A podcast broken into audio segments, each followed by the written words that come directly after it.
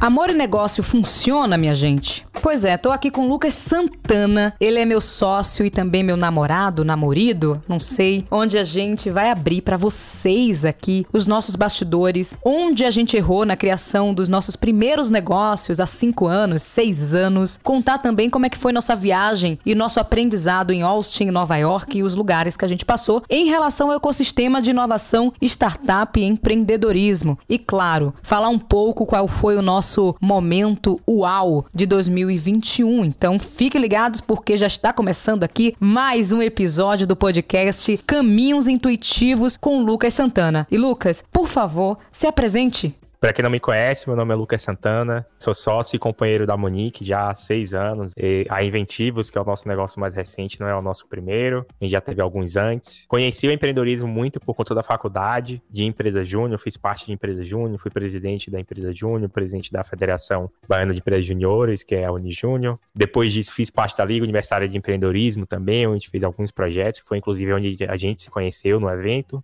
E depois disso, eu comecei a trabalhar com tecnologia, então trabalhei em grandes empresas, Votorantim, Itaú, até que a gente colocou no ar o projeto da Inventivos, que a Monique fala bastante aqui no podcast. E depois de um ano na Inventivos, colocando MVP, trazendo nossos primeiros clientes, nosso primeiro faturamento, tendo nossos primeiros resultados, a gente decidiu que fazia sentido que eu dedicasse mais tempo a fazer parte e me dedicar full time em Inventivos. E hoje é isso que eu faço como CEO e sócio aqui da, da Inventivos. A gente vai falar um pouquinho mais sobre como está sendo esse processo e como é que foram nossos últimos meses.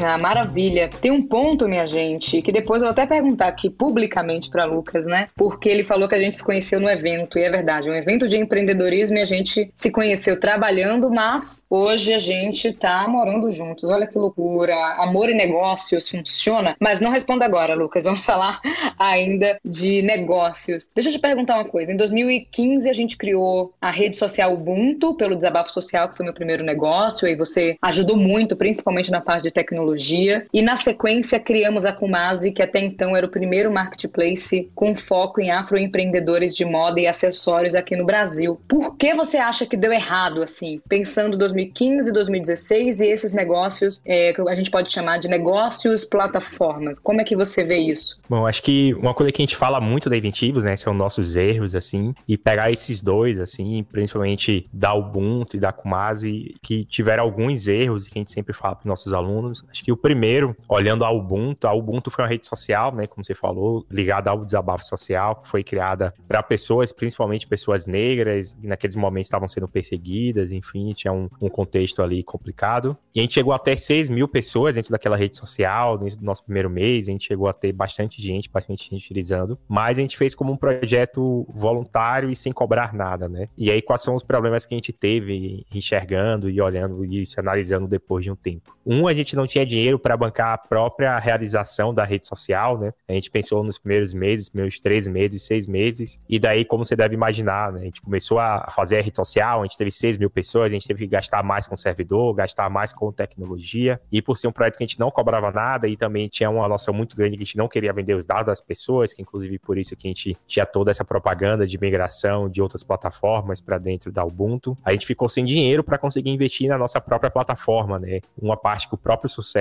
ele trouxe um problema. E a segunda parte foi exatamente o fato das pessoas elas irem para a rede social. Isso aconteceu no primeiro momento, né? Nos primeiros seis meses, três meses. E logo depois as pessoas pararam de utilizar, pararam de, de se engajar. E hoje a gente enxerga isso como um problema de produto, né? Hoje a gente fala muito sobre a disciplina de Product Manager, a disciplina de marketing, de Product Market Manager também. A gente entende como erro de produto que a gente não conseguia levar as pessoas de volta para a rede social. E a gente enxerga isso também na questão do faturamento, né? das pessoas não pagarem, elas não se engajarem na rede social por conta disso. Então, acho que uma coisa que a gente sempre fala hoje na Inventivos, né, que é sempre quando você conseguir prestar um serviço, vender um produto, sempre cobre por isso, né? Porque você precisa ser remunerado pelo seu negócio, remunerado pelo seu tempo, e mais ainda, você não vai conseguir evoluir esse produto que você tem, seu serviço, se você não tiver o fator financeiro para conseguir investir de novo no seu negócio, né? E isso pra gente é uma coisa tão óbvia assim, e é uma coisa que não era óbvia pra gente nesse momento. A gente achava que em algum momento, por ter uma rede social, a gente conseguiria dar um jeito e pensar em alguma forma de conseguir ter dinheiro para manter essa tecnologia que a gente tinha na época.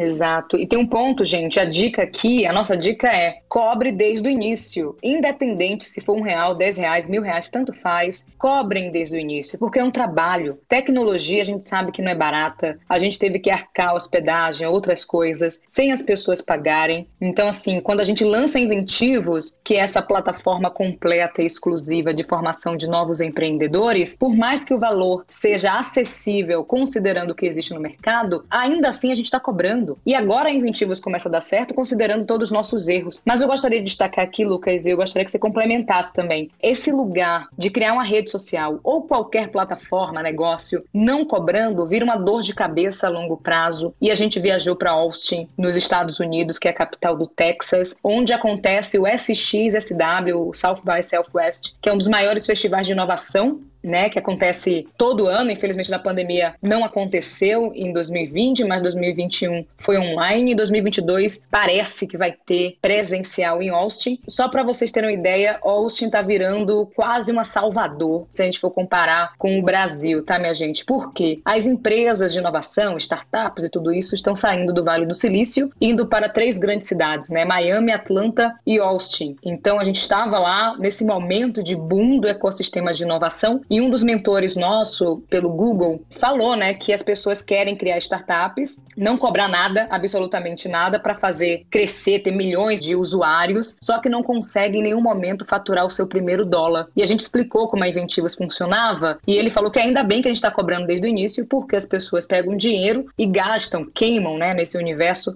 apenas com marketing para fazer com que as pessoas entrem, não é garantia que vai ser um sucesso só porque tem usuários. E eu queria que você falasse um pouco disso, Lucas, do cenário de Austin em relação o que a gente fez em 2015. A gente não cobrou, mas foi a maior dor de cabeça nossa. E hoje a gente cobra considerando o que a gente recebeu de feedback, tudo que a gente visualizou e enxergou também em Austin e também em Nova York. Sim, acho que Austin foi uma grande escola pra gente, assim, por estar vivendo, né? A gente esteve em Austin em outubro de dois, desse ano, né? Em outubro de 2021. Passamos um mês lá. A gente teve alguns aprendizados, né? O Google levou pra gente e levou pra gente um, na verdade, deu pra gente um mentor para a gente ficar lá. A gente conheceu alguns fundos de investimento, especial Capital Factory, que é o maior fundo de investimento anjo da, da região lá, de Austin, da região. Umas coisas que são muito importantes. A primeira é, a, é essa mesma que você falou, né? As empresas estão muito focadas em trazer muitas pessoas não necessariamente em faturar. E aí, por que isso acontece, né? Porque elas estão sempre visando o próximo exit, né? E por exit a gente fala visando ou é, a próxima venda ou o IPO, enfim, é sempre um jogo em que eles tentam elevar o máximo valor de capital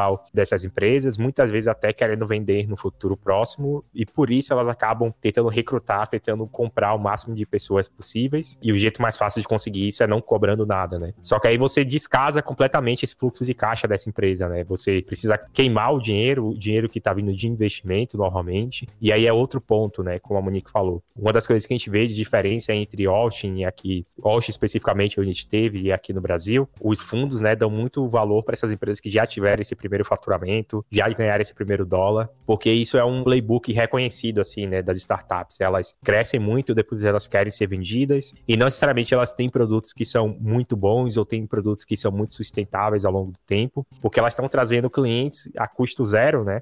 A custo zero, na verdade, o cliente ele tem custo zero para usar aquela plataforma, aquela ferramenta. Então, isso faz com que muitos clientes entrem, mas não quer dizer que elas vão reverter isso em lucro. Então, elas são empresas que são deficitárias no longo prazo. Inclusive, segundo esse mentor, ele falou que até uma coisa que está mudando hoje dentro do ecossistema de investimento de startups nos Estados Unidos, especialmente em Austin, já que as empresas que estão indo para Austin, elas estão vindo já com os aprendizados de outros polos, né? Hoje a gente tem grandes polos de startups em São Francisco, em Nova York, são os dois maiores, a gente podia dizer. E essas empresas que estão migrando desses lugares, indo para Austin, elas já vão com essa outra mentalidade, né? De conseguir ter um faturamento logo desde o início, de ter algum tipo de sustentabilidade, de ter uma operação lucrativa desde o início, né? Mas isso ainda não é a realidade. E isso se reflete no tamanho dos cheques e do tamanho do jeito que as empresas elas se comportam também os fundos, né? Os cheques eles são bem maiores desde o início, isso quer dizer que as empresas elas recebem investimentos maiores desde o início, mas ao mesmo tempo elas têm desafios que são muito maiores também, né? Porque o objetivo quando esse fundo de investimento ele assina esse cheque, vai ser para multiplicar esse dólar pelo menos em 10 vezes, em 20 vezes para conseguir bancar aquele fundo de investimento como todo. Então, o direcionamento, né, a pressão que existe em cima da startup é sempre de triplicar a cada ano, no mínimo, né? Triplicar a cada ano. E isso acaba criando uma pressão, às vezes, muito grande em cima do empreendedor e da empreendedora que está tocando aquele negócio. Né? Então, primeiro é isso que a gente tem, que são as empresas que elas crescem muito sem antes ter nenhum tipo de faturamento. Segundo, são esses cheques que são grandes, mas existe a pressão dos investidores também para que haja esse crescimento. E para que esse crescimento haja, e aí a gente viu um negócio que era muito interessante, a gente via startups pequenas, assim, que eu digo pequenas do tamanho da Emitiva, startups de 5 pessoas, de 10 pessoas, que tinham outdoor na rua, que plotavam ônibus, que plotavam ponto de ônibus, que faziam propagandas,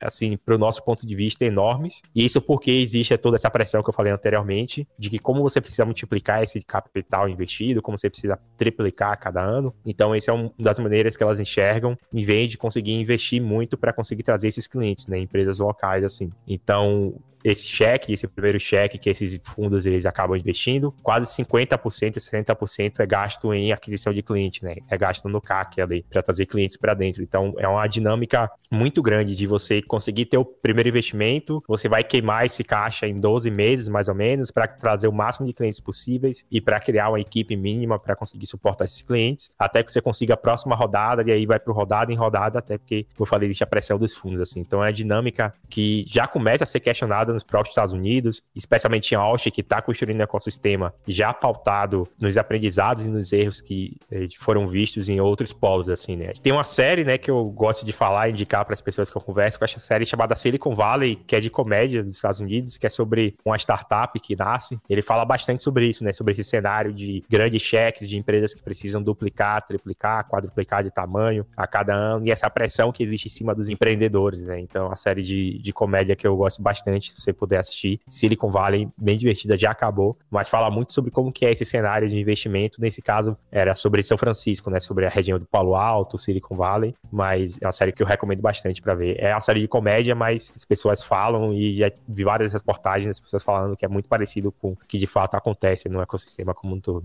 Maravilha. E qual a relação, Lucas? Você consegue visualizar algo semelhante com o Brasil? Eu citei Salvador aqui, faz sentido ou não faz sentido?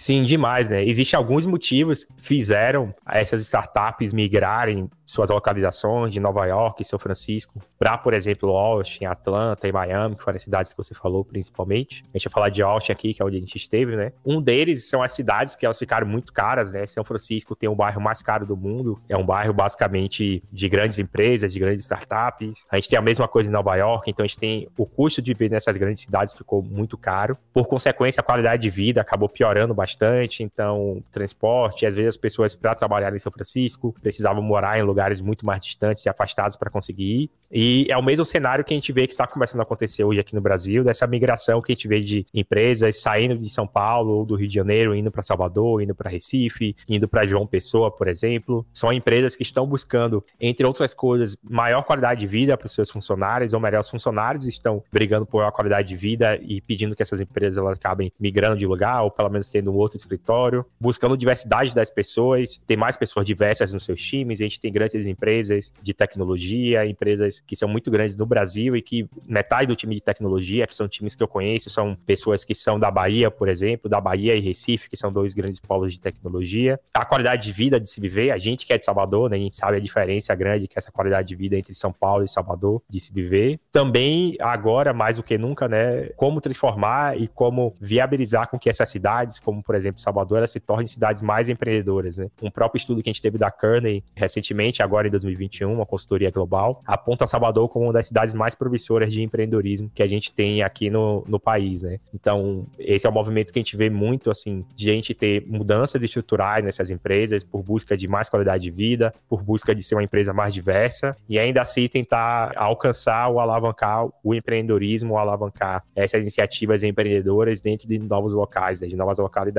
Então, a gente está vendo toda essa movimentação que a gente viu. Eu acho que uma coisa que foi interessante, o momento que a gente teve em Austin, foi o momento em que as empresas estavam começando a migrar, né? Para você tipo, pegar os dados que a gente tem de Austin enquanto a gente estava lá, em média a gente tinha 100 pessoas que se mudavam para Austin por dia, por exemplo. Austin aumentou a população em 100 mil pessoas em um ano e meio, em dois anos, por exemplo. Então, isso é uma coisa que está acontecendo nos Estados Unidos, está acontecendo aqui no Brasil, e a gente, como pessoas de Salvador, né, a nossa empresa, a Inventivos, como sede de Salvador e outras empresas, a gente quer não só ver esse movimento acontecer de empresas de, que são de outros estados e outras cidades indo para Bahia e para Salvador, mas a gente também quer ter o protagonismo para ter o protagonismo do nosso lado também, ter o protagonismo de empresas de Salvador, aproveitando essa onda, né, esse crescimento empreendedor, né? Hoje em Salvador a gente já tem grandes empresas, né, de tecnologia, a gente já tem a Jus Brasil, a gente já tem a Sanar, já tem a Cubos, já tem a Intera, já tem a Potelo, a Kinvo, enfim, grandes empresas de tecnologia, ou que trabalham com tecnologia. E a gente acredita que esse é um movimento para crescer cada vez mais, né? Empresas que inclusive passaram aqui pelo podcast, como a própria Afro Saúde, enfim, a gente vê agora como um caminho muito positivo assim para falar de empreendedorismo na cidade e elevar a cidade de um patamar, né, no geral.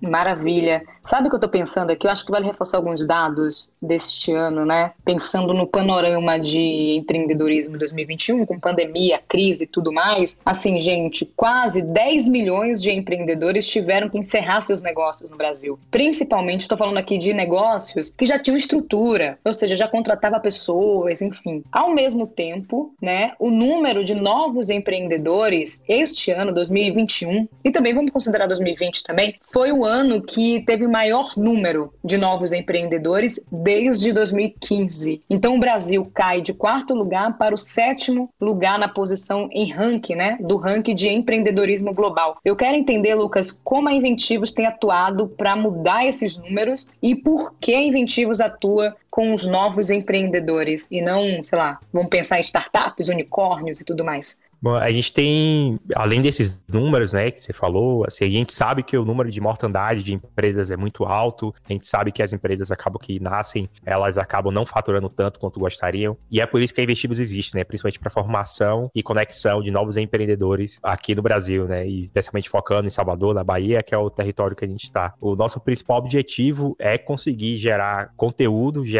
educação para esses empreendedores, gerar conexão entre outros empreendedores e gerar benefícios para eles, né? Porque esse é o jeito que a gente enxerga, esse é o jeito que a gente acredita que a gente consegue fomentar o empreendedorismo. Então, para você criar um negócio, né, a gente, como você falou, os brasileiros têm um sonho, né? O quarto maior sonho dos brasileiros é de empreender. E para isso é necessário uma série de habilidades, de comportamentos, de conhecimentos, de conexões, de network para conseguir fazer esses negócios de fato andarem, tirar essas ideias do papel e fazer esses negócios escalarem e terem tração ao longo do tempo. E é exatamente isso que a Inventivos existe. Né? A gente quer focar nesse início específico de pessoas que estão começando a empreender ou que começaram a empreender há pouco tempo, gerando educação para eles. Então a gente tem aulas, a gente tem informações, a gente traz convidados para que possam dar aulas dentro da A gente teve aula já do Arturo Nunes, que é o CMO global do Nubank. A gente acabou de ter uma aula com o Rudá, que era diretor criativo da Nike, hoje criou a sua própria empresa de marketing cultural. Então, a gente, toda a parte de conteúdo, a gente acredita também que só o conteúdo não é suficiente, por isso que a gente tem as conexões de empreendedores. Então, a gente tenta criar mecanismos e formas para que as pessoas se conheçam e as pessoas consigam criar negócios e fazer negócios dentro da plataforma. O próprio Arthur da Afro Saúde, que já passou aqui no podcast, ele já contratou uma pessoa que faz parte da Inventivos, então a conexão é importante. E trazer benefícios também, né? Então, trazer formas de financiamento, que consiga trazer parceiros para conseguir apoiar essa jornada empreendedora dessas pessoas que estão dentro da Inventivos. Então, essas são as formas que a gente consegue melhorar os números que a gente tem do empreendedorismo no Brasil, especialmente localmente, uma vez que agora a gente está vendo essa onda empreendedora, ou melhor, um futuro empreendedor que a gente tem para Salvador e para nossa região aqui da Bahia, região Nordeste como todo, para a Bahia. E esse é o jeito que a gente tem feito as coisas dentro da nossa plataforma. Não, eu acho que vale trazer os bastidores aqui, gente. Hoje a Inventivos é isso. A gente tem um lugar da formação, estamos indo aí para um lugar da contratação, conexão também já tem, e agora o lugar do financiamento, porque os empreendedores também precisam disso, seja de microcrédito ou investimento para continuar fazendo. A gente está trabalhando para que isso aconteça em 2022. Mas tem uma coisa que, na verdade, a Inventivos tem apenas um ano, tá, galera? Um ano e pouquinho. A gente criou em agosto de 2020 e era para ser apenas um lugar onde eu e Lucas compartilhava aquilo que a gente aprendeu na vida empreendendo, entendeu? Assim, ah, vou fazer uma live aqui, pronto. E a gente decidiu fazer isso lembrando o que a gente falou, né? Quando a gente criou a rede social Ubuntu, era apenas, enfim, gratuita, entra aí e tudo mais. A gente falou, vamos criar isso, só que pagando um valor justo que faça com que a gente consiga toda semana colocar um conteúdo novo na rua. E assim surgiu a Inventivos, mas tentando responder assim, o que eu, Monique, e o que Lucas, com a bagagem que a gente tem juntos, né? O que, é que a gente pode fazer para uma galera que está começando a empreender agora? Agora, ponto final. Foi assim que surgiu a Inventivos. E por que eu tô falando desses bastidores do surgimento da Inventivos? Porque a gente quer começar com tudo já pronto. A gente nunca imaginou que a Inventivos teria pilares como formação, conexões, contratação, dinheiro e escala dos negócios. Hoje a gente consegue visualizar e a gente mudou muita coisa nesse um ano de existência. Por que eu tô reforçando? Porque você, provavelmente, que está me ouvindo, está esperando ter a ideia perfeita para começar a empreender, minha gente. E não é assim. Não é porque eu já tenho experiência e porque Lucas tem experiência que a gente já começou com tudo formatado. Isso que a gente chama de MVP, o que a gente colocou na rua em agosto de 2020, foi o mínimo produto viável. O que dá para fazer para ver se tem demanda. Aulas, ponto final. Utilizando o quê? Utilizando alguma plataforma gratuita e ponto final. A gente gastou 100 reais, acho que é importante reforçar isso, porque a gente queria o domínio e o site bonitinho no ar. Ponto. 100 reais. Ah, Monique, mas agora você pode pagar mais. Posso, mas ninguém devia fazer isso antes de testar se funciona. Então essa é a dica que eu dou para vocês. Testem e testem de uma forma que não seja, não precise gastar dinheiro ou gastar apenas o mínimo possível para ver se realmente tem uma demanda, porque senão vai cometer o erro que a gente cometeu em 2015, achando que as pessoas gostariam sim de ter um espaço seguro, uma rede social, enfim, e na hora as pessoas deixarem de usar a nossa porque ninguém vai parar de usar o Facebook, Instagram, WhatsApp, qualquer outra ferramenta do Zuckerberg, por exemplo.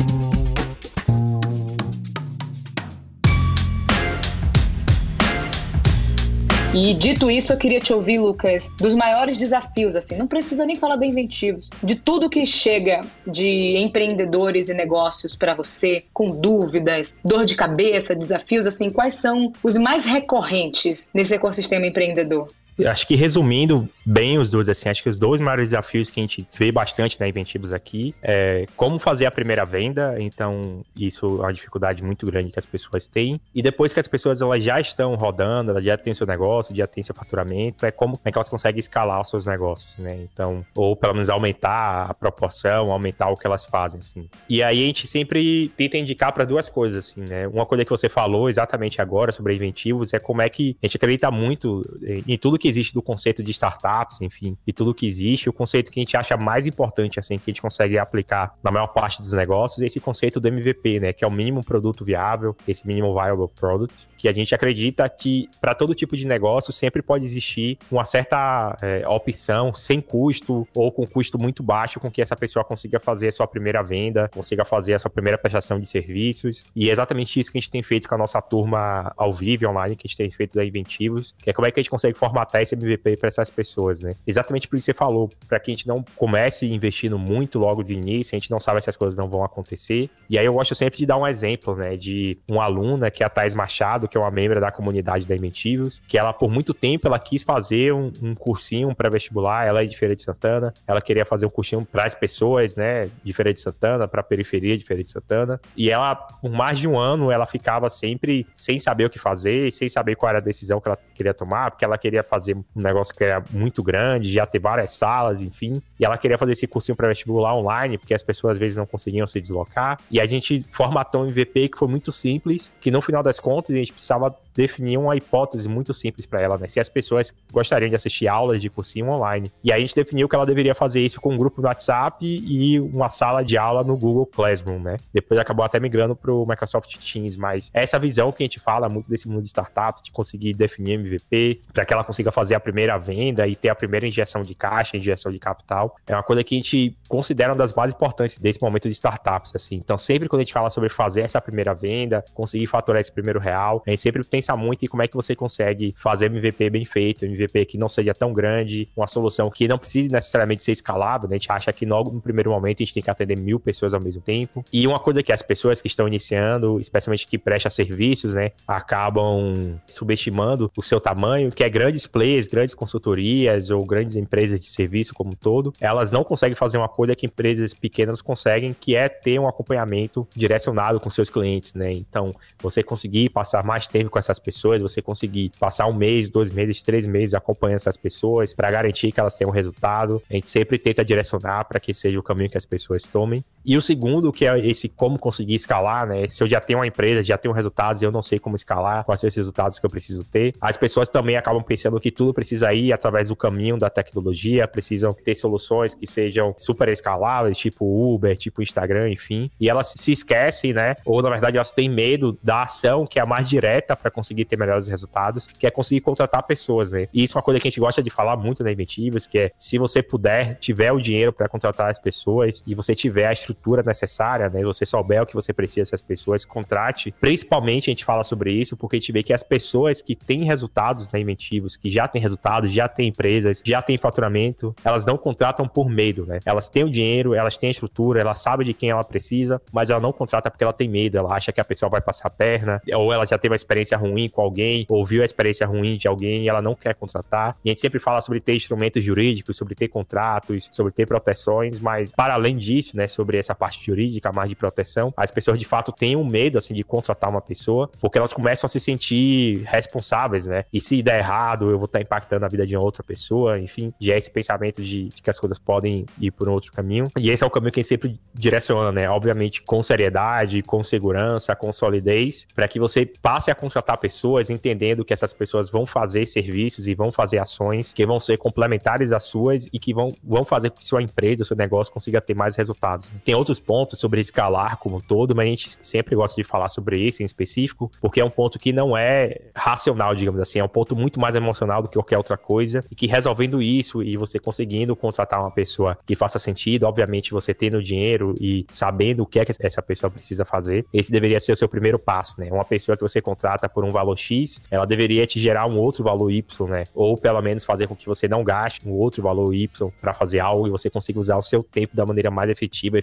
eficiente possível para sua empresa, né? Isso é uma coisa que a gente fala bastante, a gente vê como muito medo dos empreendedores, né? Fazer essa primeira contratação dessa pessoa fazer parte da sua empresa. Não, total, porque tem uma coisa de confiança. Brasileiro em si não confia em ninguém, não confia na empresa, não confia nas empresas, no governo, não confia nas pessoas, então fica difícil confiar o suficiente para trazer para perto. Eu tenho experiências péssimas também, gente, com pessoas que trouxe para perto e não deu certo, mas isso não significa que a gente tem que estagnar, porque uma experiência ruim não garante que todas as outras que vierem depois sejam ruins também. Então, sei lá, fica a dica nesse lugar e Lucas, agora eu vou abrir meu coração aqui, porque na verdade eu quero te ouvir nesse lugar. Não tô pressionando não, tá, gente? Tá tudo bem, mas eu quero te ouvir porque a galera sempre me pergunta isso e agora você tá aqui no podcast. Amor e negócios funciona? Sim, acho que especialmente se o relacionamento ele for saudável, né? Eu acho que o que acontece, e a gente vendo isso de amigos próximos ou não tão próximos assim, de pessoas que começam a trabalhar, de casais, né? Começam a trabalhar juntos e acabam dando errado errado. E a gente vê que, na verdade, o que acontece é que o relacionamento já não era saudável e o ambiente de incerteza, de problema, de dificuldade que é abrir uma empresa, né? Abrir uma empresa não é fácil, manter a empresa pior ainda, manter a empresa por anos pior ainda. Isso quer dizer que você vai passar por vários perrengues, vai passar por vários problemas, vai ter dias que você vai se perguntar se é isso mesmo que você tá fazendo ou não. E se você tiver um relacionamento saudável, que as pessoas elas tenham um companheirismo, que elas tenham projetos em conjunto, isso não deveria ser um problema, né? E uma coisa também que é muito importante e a gente com Inventivos a gente já conseguiu resolver isso, porque a gente já teve esse problema problema antes, na Kumasa especialmente, né? Que a gente ficava 24 horas falando do negócio e pouco falava assim do relacionamento como um todo, né? E felizmente, assim, na Kumasa a gente já conseguiu resolver esse tipo de problema, mas eu diria que sim, a Mãe Negócios funciona muito, talvez funcione até mais do que outro tipo de sociedades, né? Eu não tenho um número que fale sobre isso, porque você tem ali uma pessoa que você deveria, pelo menos, né, em tese, confiar 100%, saber que tá do seu lado, saber que dando certo ou dando errado, ela vai estar com você para fazer as coisas acontecerem, e não necessariamente uma pessoa que vai só lhe causar problemas, ou lhe dar dor de cabeça, ou lhe apontar o dedo quando algo acontecer. Então,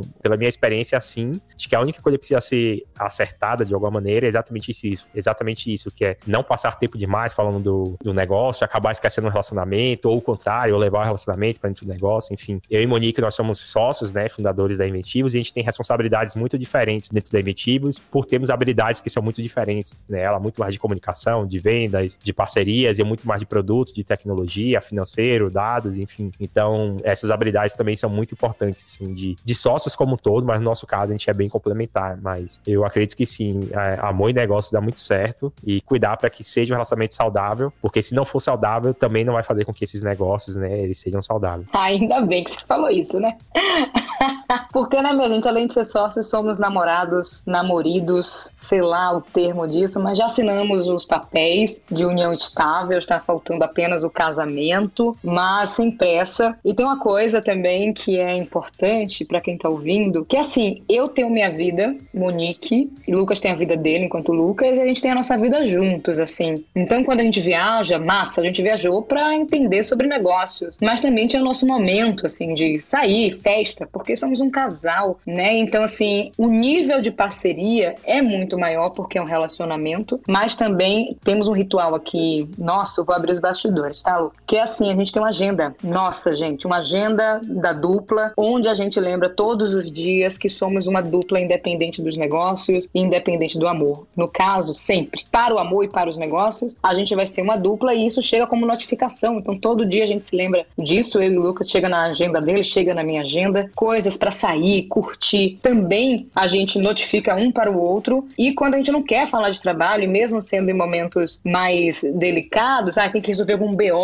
né, que a empresa às vezes toca fogo e tá tudo bem, a gente tem um time para cuidar disso também. Mas como a gente equilibra emocionalmente, porque tem dias que eu não tô bem enquanto Monique, não enquanto sócia. Eu não tô bem enquanto namorada, entendeu? Namorida. Sei lá, ele não tá bem enquanto namorido. E tá tudo bem entender esse, esse lado. Então tem dado certo, por isso, minha gente. Deixa aqui o registro desse penúltimo episódio do podcast Caminhos Intuitivos que eu vou casar com esse homem, né? Porque ele hoje é o CEO da Inventivos. Eu sou CSO, que é de estratégia da Inventivos. A gente tem um time incrível que está do nosso lado. Acho que vale falar também que quando a gente criou Inventivos há um ano, era só eu e Lucas. E depois de sete meses que a gente conseguiu contratar pessoas, que é a Mari, né, Gabriel e Raíza. E dito isso, eu queria entender, entender não, já entendo porque foi uma decisão nossa, mas eu gostaria que você compartilhasse, Lucas, por que é importante a gente pensar em incentivos como stock options, né, para pessoas que estão com a gente, principalmente pessoas que apostaram na Inventivos desde o início sem saber se daria certo ou não. Qual a importância a gente pensar formas de incentivar o time fundador de alguma ideia, de algum projeto, de algum negócio? O Léo Longo, ele falou sobre isso, né, um pouco aqui no podcast recente que a gente teve. Mas aí eu queria explicar de novo o que é que significa esse stock options, né? Trocando em miúdos, assim, é um pedaço da empresa em que você pode dar a possibilidade desse funcionário, dessa funcionária comprar, né? Então, digamos que 1% da empresa seria 10 mil reais, você dá a possibilidade desse funcionário de comprar essa empresa por esse valor. E isso faz com que esse funcionário se torne sócio ou sócia também da empresa, né? Especialmente para as pessoas que entram logo no início, né? Então, pensando desse próprio desse time, né? Que hoje a gente chama de time fundador da Inventivos, que é o Gabriel, que tinha um emprego funcionário público, a Mari, que já tinha consultoria, que já tinha cliente, a Raiz, que a gente trouxe de uma empresa aqui de Salvador também, na carreira que ela tem hoje, assim, eles vieram para Inventivos com muito risco, né? Cada um deles já tinha seus resultados, já tinha suas vidas, a gente trouxe eles para dentro da Inventivos e eles vieram para cá assumir um risco muito grande junto com a gente, né? E dar essa possibilidade dessas pessoas comprarem esses stock options, ou seja, elas comprarem esse pedacinho da empresa, a gente quer remunerar tornando essas pessoas sócias, né? E sócias dos resultados que a gente vai ter também, né? Que a gente espera crescer muito da Inventivos, a gente quer ter resultados muito grandes, a gente quer ter resultados é, expressivos no médio, no longo prazo, e nada mais útil do que a gente conseguir motivar as pessoas fazendo com que elas se tornem sócias dos seus negócios também, né? A gente fala muito que existe muito, né, uma frase que é meio de é, lugar comum, que quando você trabalha no lugar, você está trabalhando no lugar pelo sonho de alguém, né? E não pelo seu próprio sonho. A gente, a ferramenta do Stock Options é uma ferramenta para a gente conseguir isso também, né? Para a gente fazer com que o nosso sonho seja também o sonho das pessoas que estão aqui na Inventivos. Então, especialmente que esses primeiros funcionários, essas pessoas que estão entrando, a gente dá essa possibilidade de elas se tornarem sócias. É a maneira que a gente tem de conseguir motivar as pessoas, de conseguir compartilhar responsabilidades, de ter as pessoas mais felizes aqui, porque elas sabem que elas estão trabalhando por algo que também é delas aqui dentro da, da Inventivos. Então, isso é uma coisa que te demorou.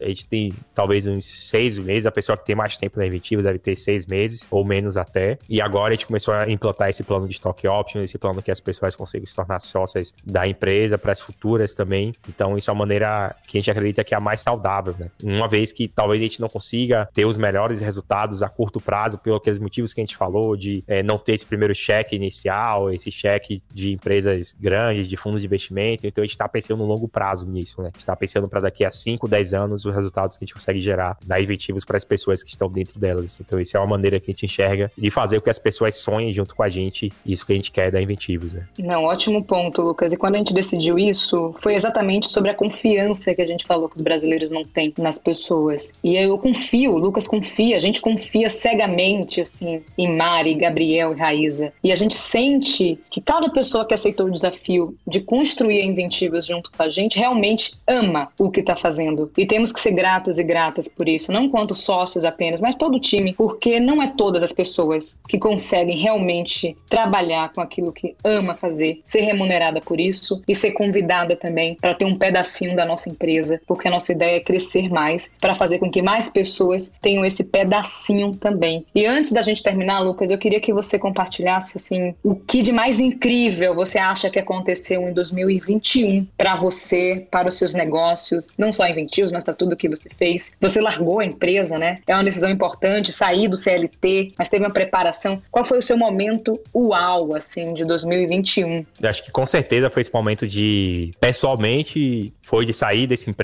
né? Eu trabalhava no Itaú antes de vir para Inventivos, então na empresa grande, muito sólida, com muitos incentivos financeiros como um todo, é, no cargo de liderança técnica, que sempre foi algo que eu sempre quis, eu trabalhando com tecnologia, trabalhando com uma empresa grande, com um investimento grande em tecnologia, poder em algum momento ter o planejamento da Inventivos e o planejamento pessoal para que eu conseguisse tomar a decisão de sair desse cargo e focar na Inventivos, pessoalmente foi a coisa mais incrível que aconteceu, né? A gente sempre ouve as histórias, vê isso acontecendo é, ao longo da gente, próximo de, da gente, né? Era uma coisa que a gente gostaria de fazer antes e poder tomar essa decisão e principalmente pelo fato da Inventivos estar saudável financeiramente e por conta disso eu poder tomar decisão foi algo que de fato para mim fez muita diferença. Eu diria que para mim esse foi o ponto mais, mais incrível do ano, assim, especialmente porque a gente conseguiu colocar em prática todos os aprendizados, aprender com todos os erros que a gente já teve anteriormente, né? Então a gente tem uma empresa sólida financeiramente, que pensa no futuro, que reinveste nos seus negócios, que investe nas pessoas, enfim, tudo que a gente é, achava que deveria fazer de certo da Inventivos, a gente tem tentado fazer, tem tentado implementar e conseguir tomar essa decisão dessa mudança e ficar full time na Inventivos quer dizer, pelo menos pessoalmente, que a gente está tomando um caminho correto, sabe? Não está sendo uma decisão que impactou financeiramente a empresa, eu fico mais feliz ainda. Assim. Então, essa decisão significa que a gente está conseguindo ir para o caminho certo que a gente precisa. Eu acredito que o meu momento alto foi o seu momento alto, porque é muito bom ter uma pessoa 100% ao lado. Eu realmente fiquei muito emocionada quando você decidiu sair da empresa e ficar 100% na Inventivos. Claro, a gente se preparou para isso enquanto casal também, não só enquanto sócios. Teve um momento alto agora, recente, onde a Inventivos saiu na lista, né? Da América Latina, sem 100 empreendimentos de 2021 através dos seus, dos seus empreendedores, no caso estava meu nome, mas ao lado estava Inventivos. Isto mostra muito, assim, sabe, do como uma empresa que surge no meio da pandemia com esse objetivo de formar novos empreendedores, e desprecarizar o surgimento de novos negócios no Brasil, a gente é reconhecido em pouco tempo como os 100 empreendedores da América Latina, assim, ao lado de muita gente incrível. Se eu não me engano, tem mais 36 brasileiros, brasileiras é, nessa lista. E o outro momento ao foi quando a gente decidiu realmente liberar um pedacinho da empresa para as pessoas que estão na Inventivos. Eu geralmente escrevo cartas para a galera, assim, para agradecer, porque é meu jeito. Cada um tem um jeito de dizer obrigado. Eu escrevi individualmente para Mari, escrevi individualmente para você, Lucas, para Raíza, para Gabriel. E deixo aqui meu muito obrigada a todo o time da Inventivos, a você também enquanto CEO da Inventivos, porque esse reconhecimento e tudo que a gente construiu em um ano e altos e baixos também, tá, minha gente? Não é todo dia que é dia de glória, não. Tem dias de lutas o tempo todo, na verdade. É mais dia de luta do que dia de glória. É um reconhecimento do time, assim. E a gente não conseguiria fechar 2021, não conseguiríamos fechar 2021, encerrar 2021 bem, se a gente não tivesse um lugar chamado confiança. Eu sempre vou reforçar esse lugar da confiança, porque é importante a gente confiar, sabe? Você que está começando agora a empreender, entenda que sozinho, sozinha, não vai funcionar. Não funciona. Convide pessoas que realmente vão fazer acontecer com vocês. E hoje olhar para Inventivos entender a nossa capacidade de inovação, de impacto social, a promoção da diversidade e da sustentabilidade, geração de renda e outros impactos positivos que a gente tem feito em um ano, significa que a nossa próxima meta é levar o Brasil para o top 3 do ranking global de empreendedorismo, recomeçando pela Bahia.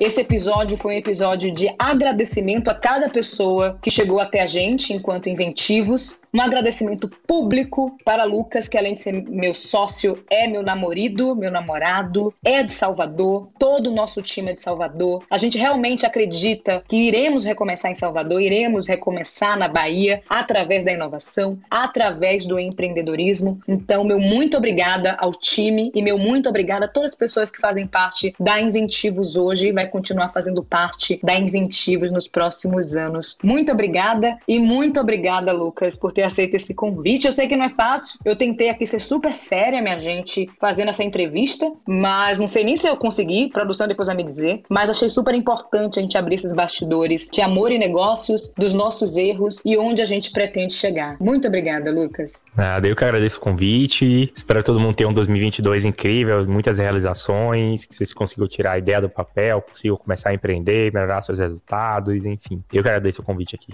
Um beijo, minha gente e até o próximo episódio. Vai ser o último episódio da temporada do podcast Caminhos Intuitivos. Valeu, um beijo. Este podcast foi editado pela Maremoto.